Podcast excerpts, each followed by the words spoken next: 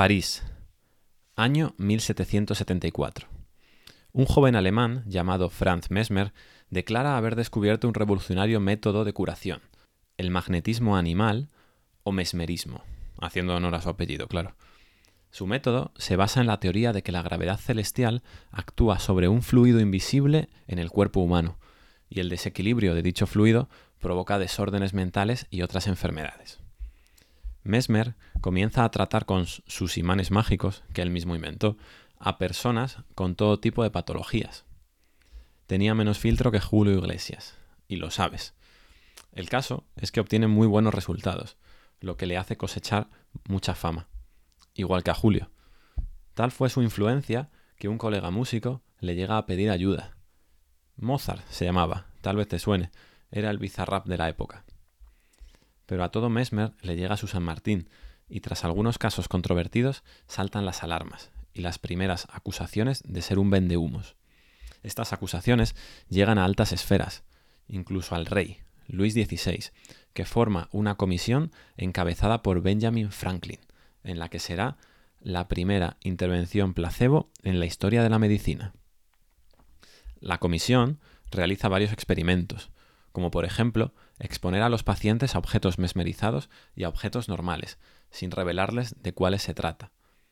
Los investigadores comprueban que la respuesta de los pacientes no guarda relación con que el objeto haya sido o no mesmerizado, por lo que concluyen que el magnetismo animal carece de base científica. Mesmer había quedado retratado.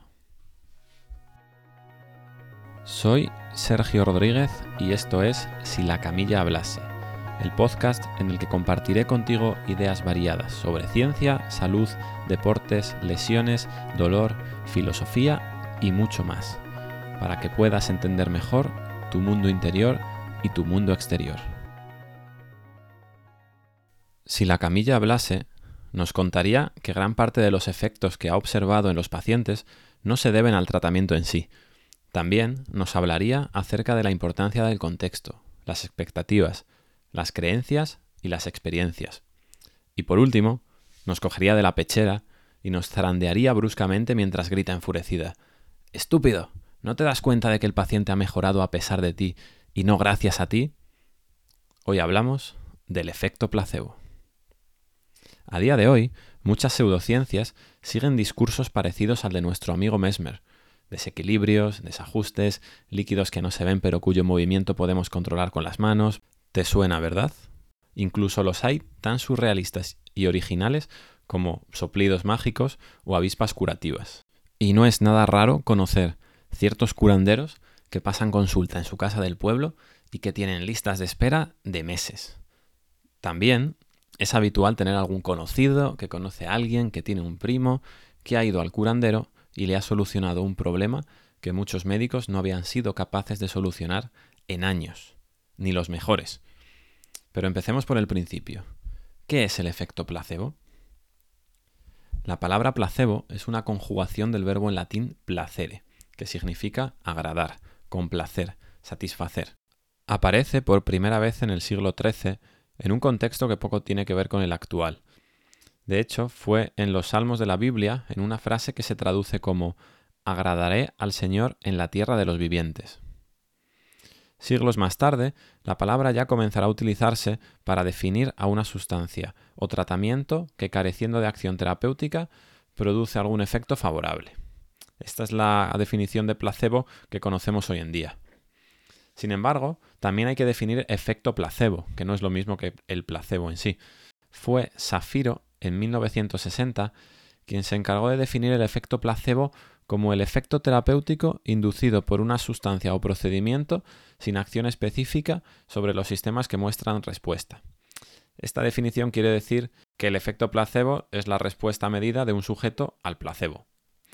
Esta medición puede ser subjetiva, como la reducción del dolor, que es lo que habitualmente se valora, pero también objetiva, como la reducción de la frecuencia cardíaca.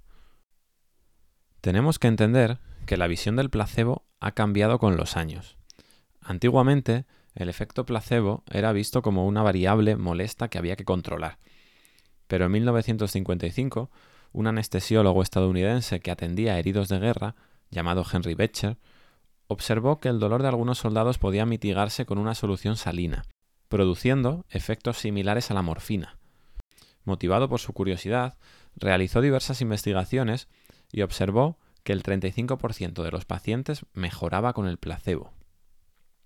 Es verdad que posteriormente la metodología que utilizó Becher en sus estudios fue muy criticada, sobre todo porque ignoraba otro tipo de factores como la regresión a la media o la historia natural, de la que luego hablaremos. Pero la mecha ya había sido prendida, y solo era cuestión de tiempo que la investigación sobre el efecto placebo avanzase a un ritmo frenético. Uno de los descubrimientos más importantes que se llevó a cabo fue observar la presencia del efecto placebo en tratamientos activos, no solo en los inertes. Es decir, tratamientos que, de por sí funcionaban, también poseían efecto placebo. Y sobre esto, un investigador italiano que ha dedicado buena parte de su vida a estudiar el efecto placebo, llamado Fabrizio Benedetti, publicó en 2003 una investigación que marcaría un antes y un después.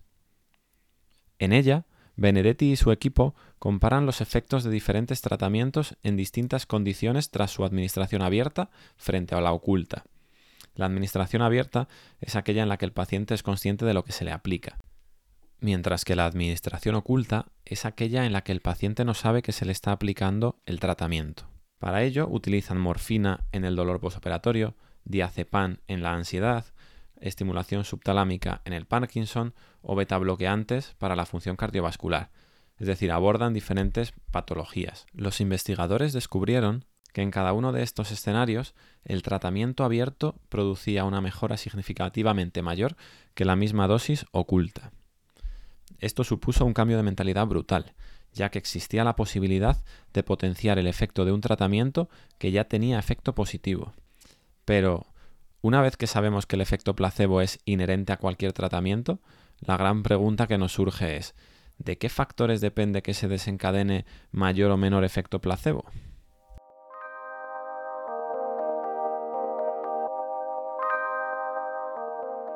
Si hablamos de placebo, tenemos que hablar inevitablemente del contexto. Somos personas, y a día de hoy sabemos que el modelo biopsicosocial debe de ser el marco de referencia en ciencias de la salud para poder abordar cualquier problema de forma integral. Los avances científicos han hecho que, al menos, la mayoría de profesionales, y ya cada vez más pacientes, dejemos de ver la enfermedad o lesión como un problema localizado en el cuerpo, y empecemos a tratar a la persona y no solo al tejido.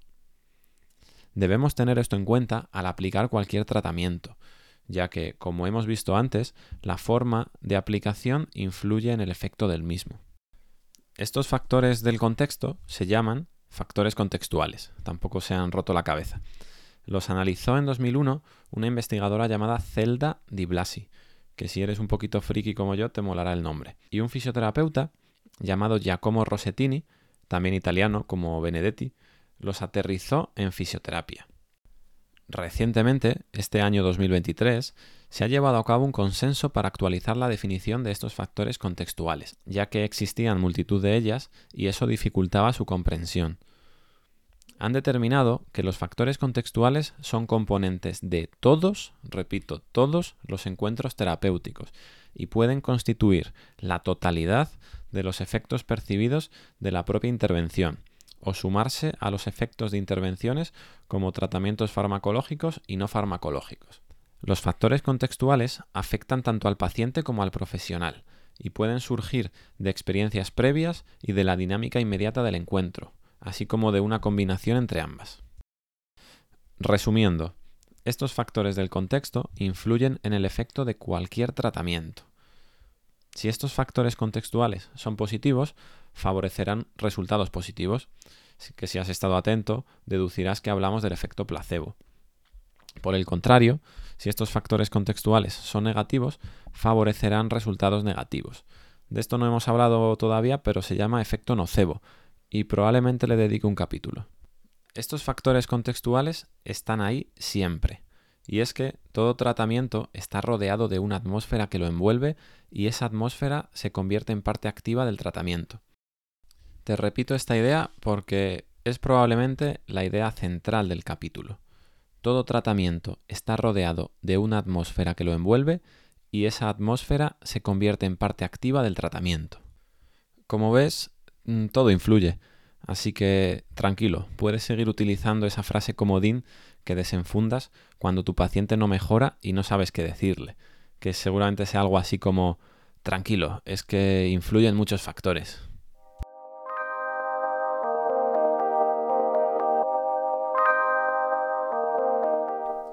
Los factores contextuales pueden ser internos, que están dentro del paciente, como son las expectativas, las creencias, los recuerdos.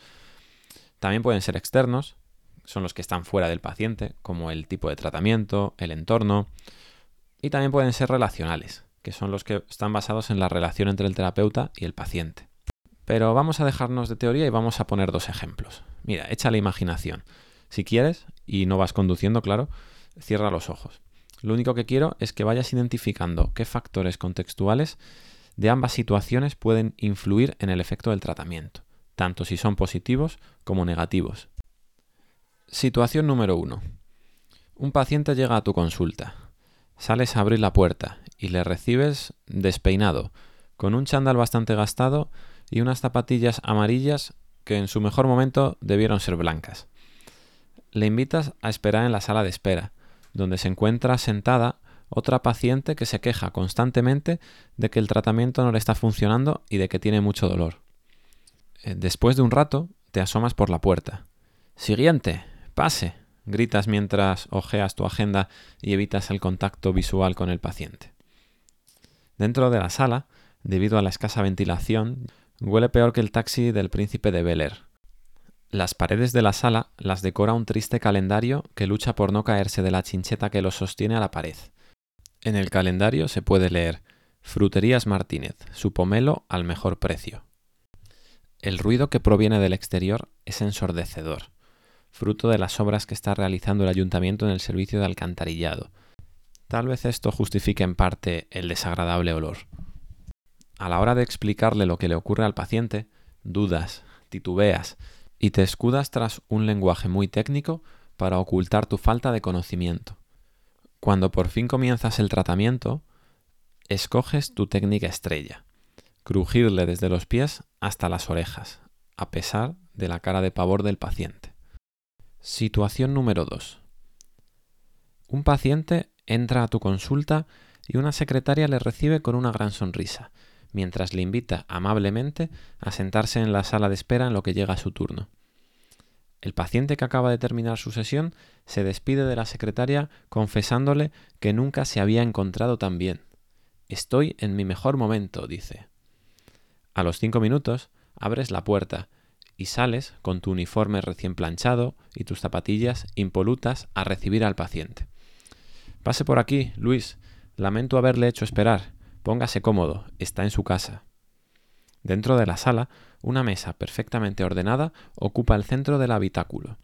Un ordenador, un bolígrafo y un taco de folios son los únicos objetos que se encuentran sobre ella.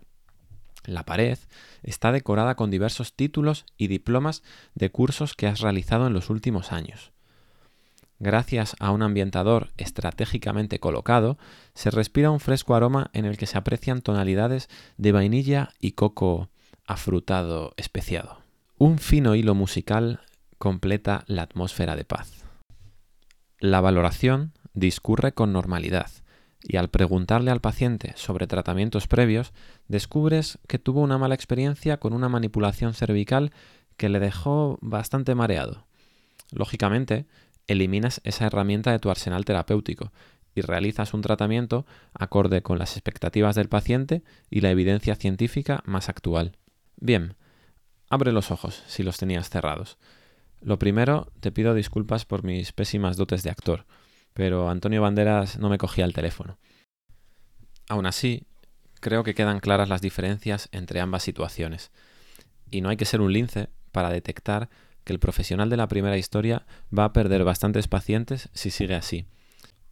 Pero lo que quiero exponerte con estos casos, que lógicamente son una parodia y están llevados al extremo, es la posibilidad de potenciar o al menos no reducir el efecto de tus tratamientos teniendo en cuenta ciertos factores contextuales que puedes gestionar y que algunos dependen de ti. Bien, ahora que ya tienes los ojos abiertos, te pido que abras muy bien las orejas, porque esta información, si trabajas con pacientes, te va a ser muy útil desde hoy mismo. Giacomo Rossettini, del que te hablé antes, nos dice que podemos abordar diferentes aspectos del contexto terapéutico para potenciar el efecto placebo de nuestros tratamientos. Establece los siguientes cinco puntos en los que podemos centrarnos. Primero, características del profesional. Es importante que en el primer contacto la impresión sea inmejorable.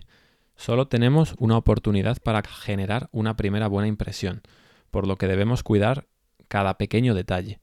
La ropa que usamos, nuestro olor, la seguridad que mostramos, todo ello ayuda a formar esa primera impresión, que además se verá potenciada si el paciente acude a nosotros recomendado por otro profesional o paciente.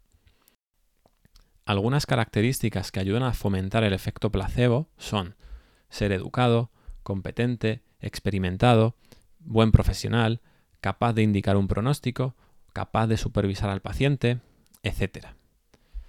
Aquí, a mí personalmente, me surge la pregunta sobre qué perfil de profesional creará un factor contextual más positivo.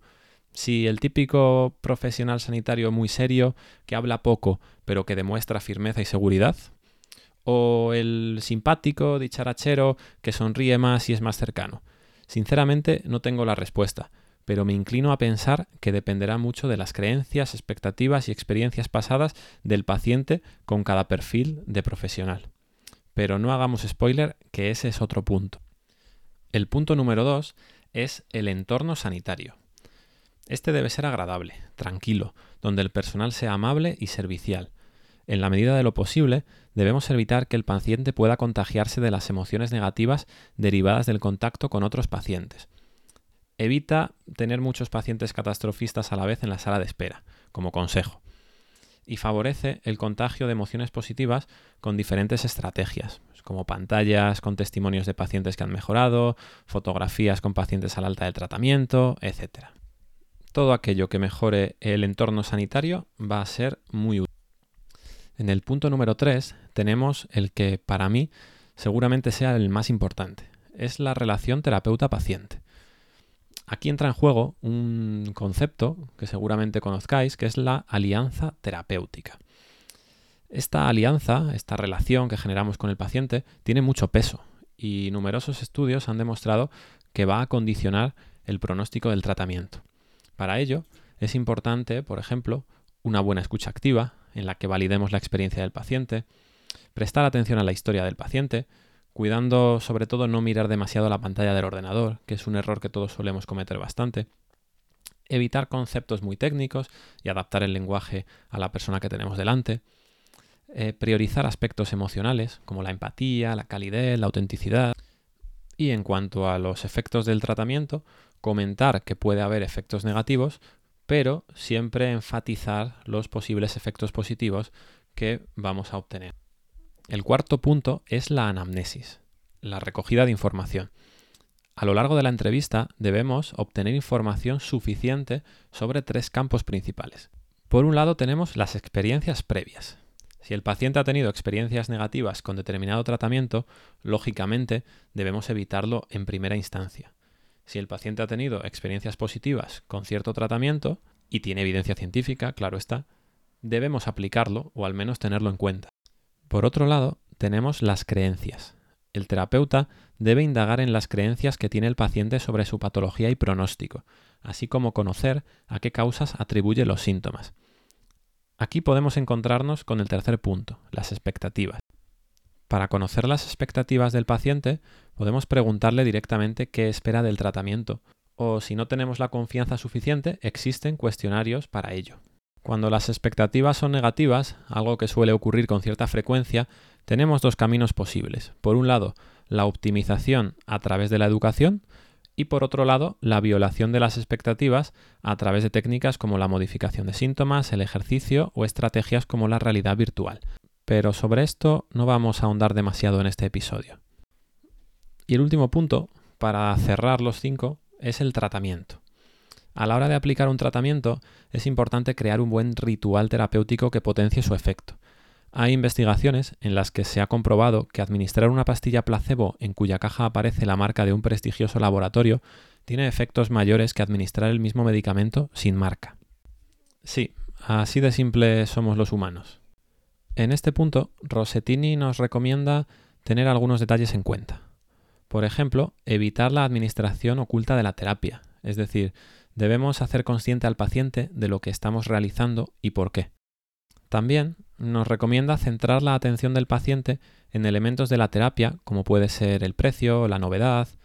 A mí siempre me ha parecido un poco incómodo decirle al paciente que cierto aparato es lo último o que es carísimo, pero parece que el efecto es mayor si lo sabe.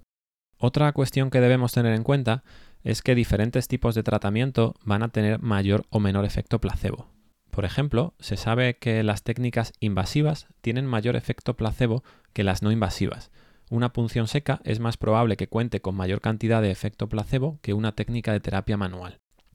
En mi caso, personalmente, uno de los pocos escenarios en los que sigo utilizando la punción seca es aquel en el que el paciente acude con muy altas expectativas respecto a este tratamiento y aparte tiene experiencias previas en las que la punción le ha dado muy buenos resultados.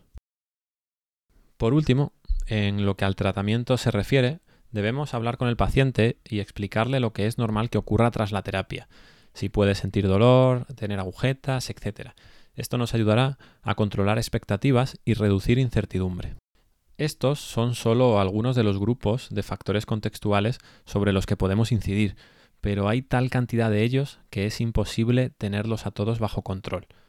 Lo que sí que podemos hacer, y debemos, es intentar hilar más fino, y tener especial cuidado con aquellos elementos que están a nuestro alcance, porque infravaloramos el potente efecto que esto puede tener.